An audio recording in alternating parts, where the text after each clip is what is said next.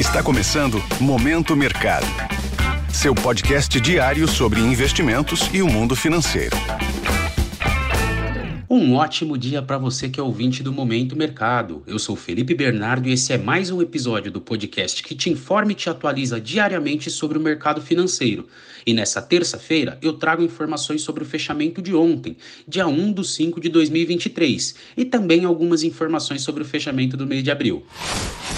Cenário internacional. No mercado exterior, o dia de ontem foi marcado pela baixa nas bolsas de Nova York. Como destaque, tivemos um novo percalço com instituição financeira por lá, que culminou no fechamento do First Republic Bank, que por sua vez teve seus ativos adquiridos pelo gigante JP Morgan.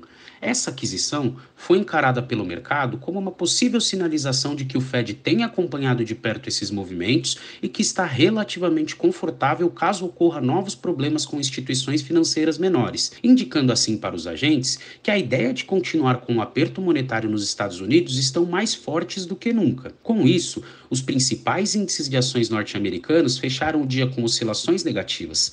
Dow Jones apresentou queda de 0,14%, o S&P 500 cedeu 0,04% e o Nasdaq recuou 0,11%. Já na renda fixa, exatamente por conta desse aumento nas apostas de elevação de juros já na próxima reunião do Fed, que acontecerá amanhã, os principais vencimentos das Treasuries apresentaram elevação nos seus rendimentos. No câmbio, o movimento não foi diferente. O índice DXY, que mede o dólar ante uma cesta de moedas fortes, apresentou alta de 0,52%. Cenário nacional. Como vocês bem sabem, ontem foi feriado aqui no Brasil e eu espero que vocês tenham aproveitado muito. Então eu trouxe algumas informações do último fechamento que foi na sexta-feira, dia 28 de abril. No último dia útil de abril, nós vimos o dólar acompanhar o movimento do exterior e fechar no terreno positivo. Embora tenham surgido algumas notícias favoráveis para o mercado doméstico, como o avanço do índice de atividade econômica do Banco Central conhecido como IBCBR, ainda pesam algumas incertezas com relação ao controle das contas públicas.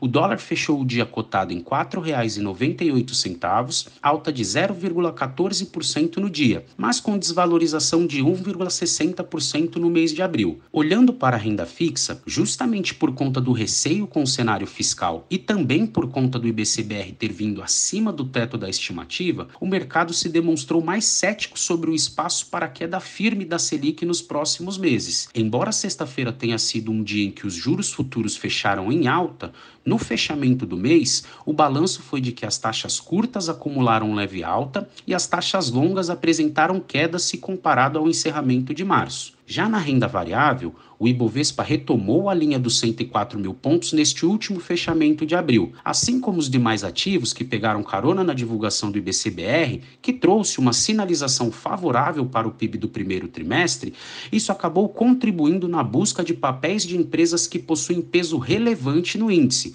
como de commodities e bancos. Com isso, o Ibovespa fechou o dia com alta de 1,47% e no mês de abril alta de 2,5% pontos de atenção. Para o dia de hoje, tanto para o cenário local quanto para o cenário internacional, temos um dia de agenda relativamente tranquila. Por aqui, temos a divulgação do Índice de Preços ao Consumidor, divulgado pela FGV, e também será disponibilizado o PMI, indicador esse que também será apresentado na zona do euro e no Reino Unido. Já na terra do Tio Sam serão disponibilizados os dados de encomenda à indústria. Trazendo um giro de mercado para o início do dia, as bolsas asiáticas fecharam com direcionamento misto à espera de decisão da política monetária nos Estados Unidos. Já na Europa, as bolsas abriram majoritariamente em alta, de olho na divulgação de alguns balanços e do PMI, enquanto nos Estados Unidos, os futuros de Nova York operam mistos, de olho na reunião do Fed que acontecerá amanhã. Com essas informações, Vou ficando por aqui e termino mais um Momento Mercado.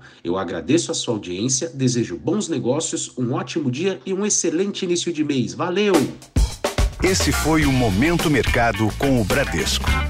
Sua fonte diária de novidades sobre cenário e investimentos.